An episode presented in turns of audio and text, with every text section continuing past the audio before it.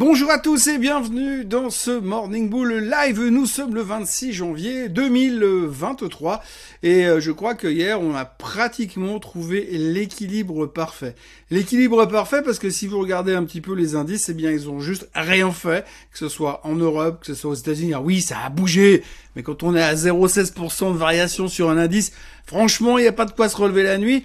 Mais en gros, on a trouvé cette espèce d'équilibre parce que finalement, il y a du bon et du pas bon, mais le bon annule le pas bon et le pas bon annule le bon. En gros, résultat, on fait pas grand chose. Alors on a toujours les mêmes problématiques. On s'interroge un petit peu en boucle, un espèce de mouvement perpétuel de réflexion sur euh, le fait de inflation, pas inflation, récession, pas récession, bon résultat, pas bon résultat. Est-ce que c'est bon d'avoir des pas bons résultats ou est-ce que c'est bon d'avoir des bons résultats? Est-ce que c'est mieux d'être en dessous des attentes avec une bonne vision long terme ou est-ce que c'est mieux d'être en dessus des attentes avec une mauvaise vision long terme on ne sait plus, on ne sait pas. En tous les cas, on interprète au cas par cas, pas à pas, jour après jour. J'ai même envie de dire presque heure après heure. Mais heureusement, aujourd'hui, il y a un truc qui va tout changer, le GDP, et il y a un autre truc qui a tout changé hier soir, c'est le miracle Tesla.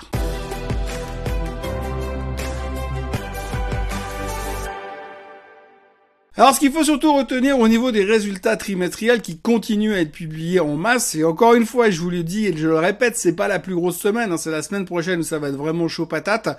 Mais pour l'instant, dans la publication des résultats, ce qu'il faut retenir, c'est que la plupart des sociétés qui ont un biais quelconque avec la technologie ils annoncent des résultats, ils sont globalement plus ou moins autour des attentes, ils ont des visions toutes pourries, mais en plus ils licencient. Hein. Ça c'est un grand standard. On l'a vu hier soir avec des chiffres relativement corrects chez IBM, mais des licenciements, des chiffres beaufs avec des prévisions beaufs chez Lam Research, mais des licenciements.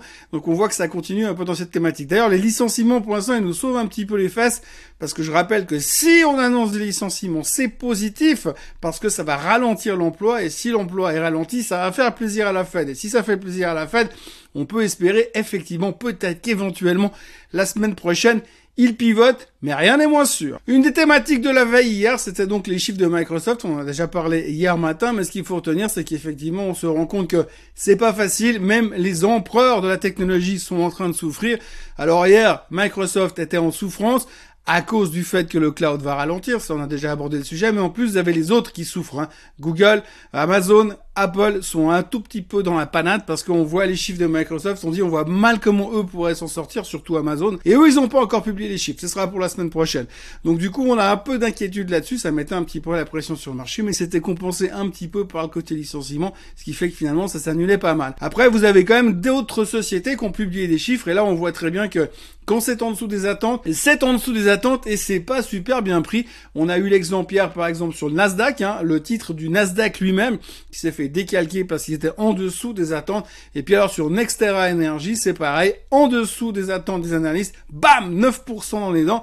Donc on voit globalement que ça on n'aime pas. Hein. Par contre, si vous êtes en dessus des attentes et que vous avez des visions pas terribles, c'est pas bon non plus. Et ce qui serait pas mal, c'est d'être au-dessus des attentes avec un côté hyper optimiste, mais ça c'est pas facile à trouver en ce moment. Après, il y a un truc qui est en train de tourner un peu dans le marché aujourd'hui, c'est le, le, côté divergence de nos attentes et des attentes de la fête. Parce que c'est vrai que finalement, si vous réfléchissez un petit peu, si on fait un pas en arrière et si on regarde d'où on vient, toute l'année dernière, on s'est acharné à essayer de deviner en fonction des chiffres économiques ce que la Fed pourrait ou devrait éventuellement faire. Le truc qu'on a peut-être tendance à oublier à l'heure actuelle, c'est que finalement, on n'a pas du tout les mêmes attentes.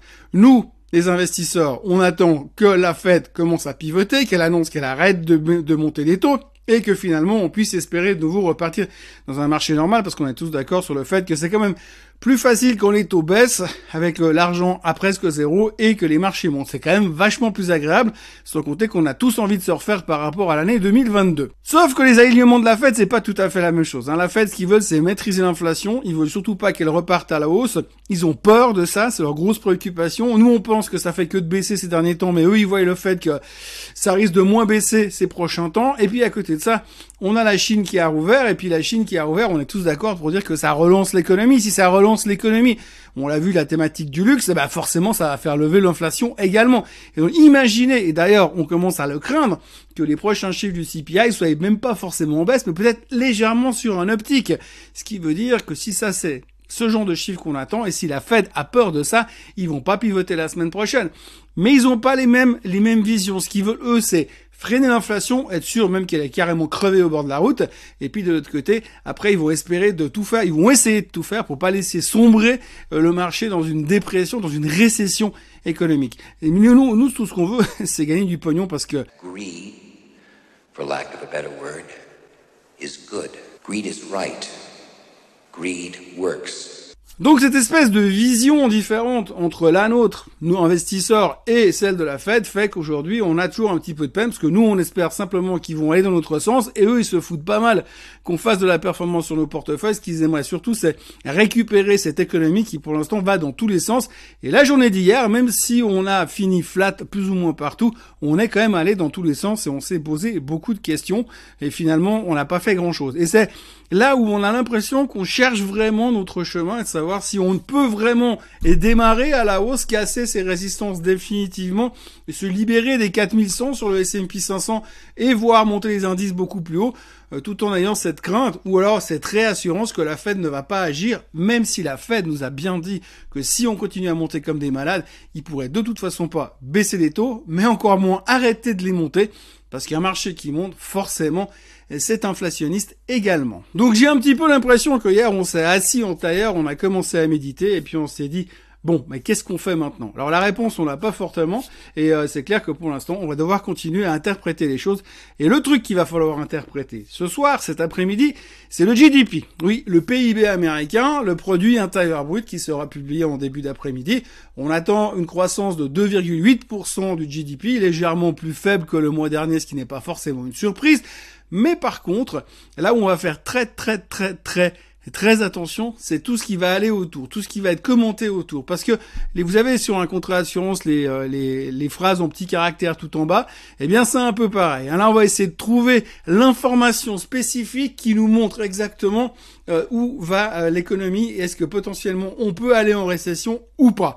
Et c'est le ou pas qui sera très intéressant aujourd'hui, voir comment on va l'interpréter. Donc en gros, si vous lisez un petit peu les prévisions par rapport au GDP de tout à l'heure, en gros, les gars, ils en savent rien, c'est pile ou face. Et puis, ce sera en fonction de comment on va interpréter euh, les résultats et les publications du GDP et tout ce qui va autour. Et puis alors, heureusement, dans toute cette espèce d'incertitude, de doute et d'interprétation des chiffres et d'interprétation de ce que pourrait éventuellement faire la Fed, on a heureusement le miracle, le miracle qui est arrivé puisque encore une fois, Tesla sont les meilleurs du monde. Alors, c'est assez génial parce que hier, ils ont publié des chiffres et il y a eu des commentaires de la part d'Elon Musk, évidemment.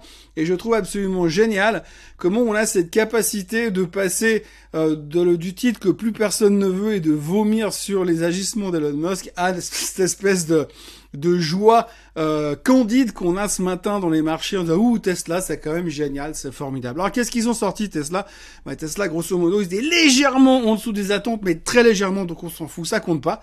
Par contre derrière eh bien euh, monsieur enfin la boîte a plus ou moins laissé entendre qu'il pensait produire 1,8 million de véhicules en 2023 contre 1,37 million de véhicules en 2022 mais Musk qui s'est un peu lâché comme d'habitude et lui il a dit que facilement il devrait atteindre les 2 millions. Donc là on s'enthousiasme c'est génial, c'est formidable. Si vous écoutez le communiqué de presse de Musk, il n'y a absolument aucun problème. Tout va bien. La demande est forte. Euh, la pression sur euh, la, compétition est toujours très forte. Il domine le secteur. C'est une évidence. Tout va bien. Le financement, c'est pas un problème. La production, c'est pas un problème. Il veut juste calmer le jeu. Et alors, ça fait euh, six mois qu'il parle, pratiquement plus de Tesla, mais plus que de Twitter.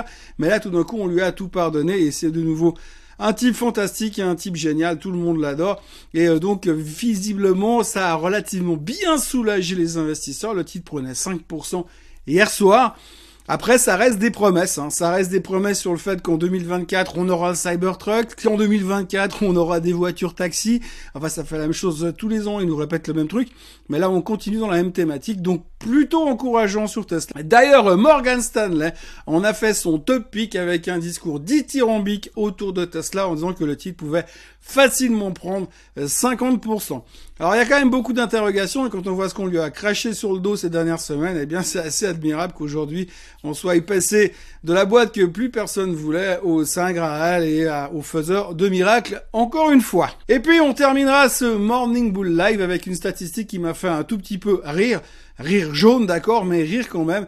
Il semblerait que si on reprend toute l'histoire des États-Unis, quand on a eu des présidents, dans le cas de Monsieur Biden, avec des ratings aussi immondes, dans le cas de Monsieur Biden aujourd'hui, eh bien, on a eu deux solutions. Soit le président a démissionné à cause d'un scandale politique, soit il a déclenché une guerre. Alors quand on voit que dans la foulée, Monsieur Biden, il a livré 31 chars Abrams euh, aux Ukrainiens pour aller tirer sur des Russes, euh, on voit que pour l'instant, il prend pas vraiment la direction de la démission. Alors après, c'est une grande discussion. Est-ce que ça va changer la face du monde? Mais toujours est-il qu'on a l'impression que statistiquement, quand on prend juste cette référence historique sur les présidents américains, on préférerait quand même qu'il démissionne euh, de sa position euh, d'ici la fin d'année plutôt qu'il s'en prenne définitivement à la Russie, ce qui n'arrangerait clairement personne, ni euh, les Russes, ni les Ukrainiens, ni le reste du monde, et encore moins euh, les marchés financiers, bien évidemment. Voilà, c'était un petit peu la touche euh, historique du jour. En tous les cas, quoi qu'il en soit, merci d'avoir été avec moi ce matin, comme d'habitude. N'oubliez pas de vous abonner à la chaîne Suisse Côte en français. On frise bientôt les 28 000 followers. C'est incroyable. Euh, moi, je vous souhaite, mis à part ça, une très bonne journée. Je vous encourage à, revenir demain, parce que demain, c'est la journée, la double journée, hein, double peine, Morning Bull Live plus Swiss 10 dans la foulée. Et d'ici là, profitez bien de votre jeudi. Et euh, bah, demain. Bye bye.